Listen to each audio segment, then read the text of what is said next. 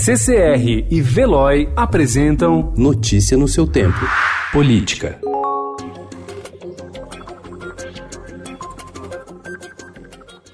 O presidente Jair Bolsonaro iniciou um movimento que pode esvaziar completamente o papel que o ministro Sérgio Moro tem desempenhado à frente do Ministério da Justiça e Segurança Pública. O risco é calculado por Bolsonaro, que admite contrariar o ex-juiz, retirando da pasta as políticas de combate à criminalidade, uma das principais atribuições da área e que reúne resultados positivos até aqui. Moro foi aconselhado por interlocutores a deixar o governo caso seja esvaziado.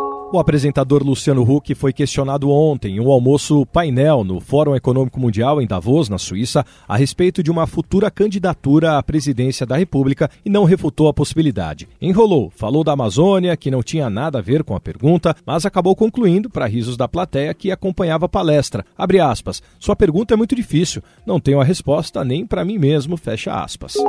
Mais de duas mil ausências parlamentares em sessões plenárias ocorridas ao longo de 2019 ficaram escondidas no site da Câmara dos Deputados. Admitida pela Casa, que alegou problemas técnicos, a falha fez com que o total de faltas publicadas no perfil de cada deputado fosse 21% menor que o número real. De acordo com o regimento do Legislativo, ausências não justificadas podem levar a punições que vão de descontos no salário à perda do mandato.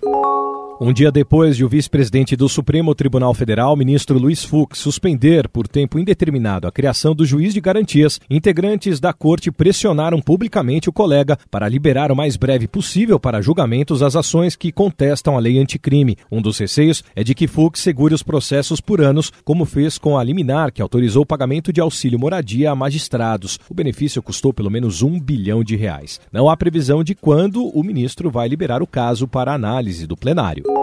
O coordenador do grupo de trabalho da Procuradoria-Geral da República, que atua nos casos da Operação Lava Jato no Supremo Tribunal Federal, subprocurador José Adonis Calou de Araújo Sá, pediu desligamento do cargo ontem por desavenças com o Procurador-Geral da República, Augusto Aras. Notícia no seu tempo. Oferecimento CCR e Veloy.